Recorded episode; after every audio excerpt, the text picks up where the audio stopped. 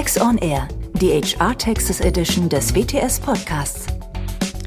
Hallo und herzlich willkommen zu unserer Podcast-Folge rund um das Thema Lohnsteuer. Mein Name ist Susanne Weber. Ich bin Steuerberaterin und Partner bei WTS und verantwortlich für die lohnsteuerliche Beratung unserer Mandanten. Im heutigen Podcast will ich Ihnen vorstellen, welche Auswirkungen die Corona-Krise für die Firmenwagenbesteuerung hat und hier insbesondere auf die Fahrten zwischen Wohnung und erster Tätigkeitsstätte eingehen. Vermutlich haben die meisten von Ihnen in der Gehaltsabrechnung keine Änderung beim Geldwertenvorteil für den Firmenwagen gesehen. Und das ist im ersten Schritt auch völlig richtig. Wenn Sie einen Firmenwagen privat nutzen dürfen, muss monatlich ein Prozent des Bruttolistenpreises als geldwerter Vorteil versteuert werden und für die Nutzung zu Fahrten zwischen Wohnung und erster Tätigkeitsstätte monatlich 0,03 Prozent des Bruttolistenpreises für jeden Entfernungskilometer zwischen der Wohnung und der ersten Tätigkeitsstätte. Dieser 0,03 Prozent Wert geht davon aus, dass der Mitarbeiter jeden Monat 15 Hin- und Rückfahrten zwischen Wohnung und erster Tätigkeitsstätte durchführt, also an 180 Tagen im Jahr. Während Corona sind viele Mitarbeiter aber viel Zeit im Homeoffice und fahren seltener ins Büro. Im Zusammenhang mit Corona wurde auch in vielen Unternehmen diskutiert, ob man trotz Homeoffice-Tätigkeit den geldwerten Vorteil für die Fahrten zur Arbeit versteuern muss. Die Finanzverwaltung hat hier bisher keine Ausnahmeregelung geschaffen. Sie hat also nicht zugelassen, dass in Monaten mit ausschließlicher Homeoffice-Tätigkeit die Versteuerung des 0,03 Prozentwerts unterbleiben darf. Das heißt, der Vorteil muss grundsätzlich weiter versteuert werden. Was kann der Mitarbeiter also tun? Er kann beantragen, dass anstelle des monatlichen 0,03 Prozentwerts der Geldwertevorteil nur für die Tage versteuert wird, an denen der Mitarbeiter tatsächlich mit dem Firmenwagen zur Arbeit gefahren ist. In diesem Fall wird je Hin- und Rückfahrt ein Wert von 0,002 Prozent des Bruttolistenpreises je Entfernungskilometer als geldwerter Vorteil angesetzt. Für maximal 180 Tage im Kalenderjahr, was dann wieder dem monatlichen 0,03 Prozent Wert entspricht. An dieser Stelle gleich der Hinweis, dass der BfH im Urteil vom 12. Februar diesen Jahres entschieden hat, dass in den Fällen, in denen der Mitarbeiter an einem Tag keine Hin- und Rückfahrt zur Arbeit macht, sondern die Strecke nur einfach fährt, auch nur die halbe Entfernungspauschale als Werbungskosten geltend gemacht werden darf. Das sind zum Beispiel Fälle, in denen der Mitarbeiter von der ersten Tätigkeitsstätte aus eine Dienstreise beginnt, die er dann an einem anderen Tag oder an der Wohnung wieder beendet.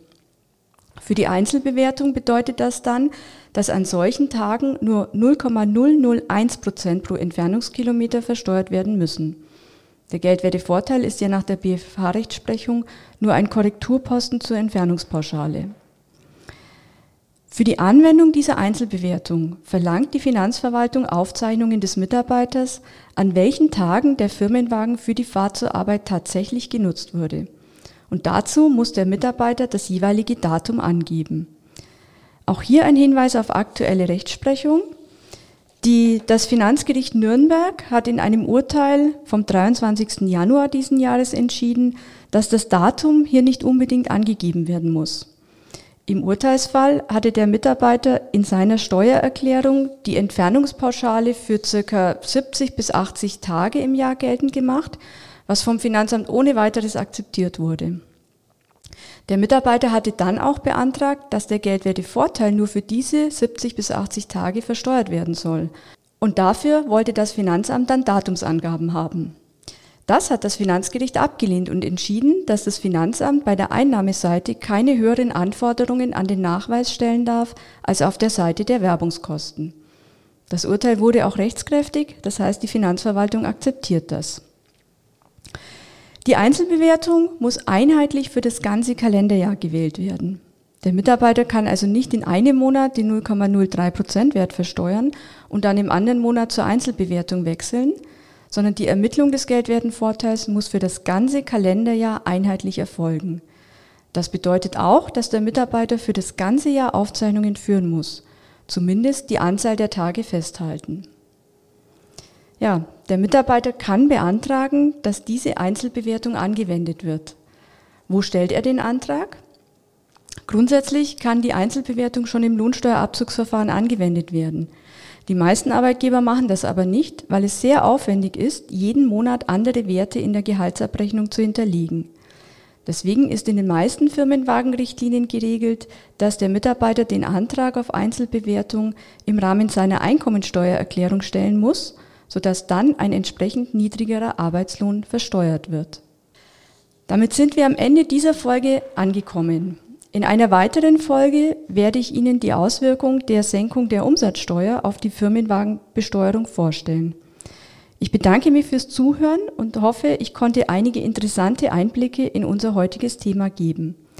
Falls Sie Fragen hierzu oder zu unserem Podcast haben, lassen Sie es uns gerne wissen. Sie erreichen uns unter der E-Mail-Adresse podcast.wts.de.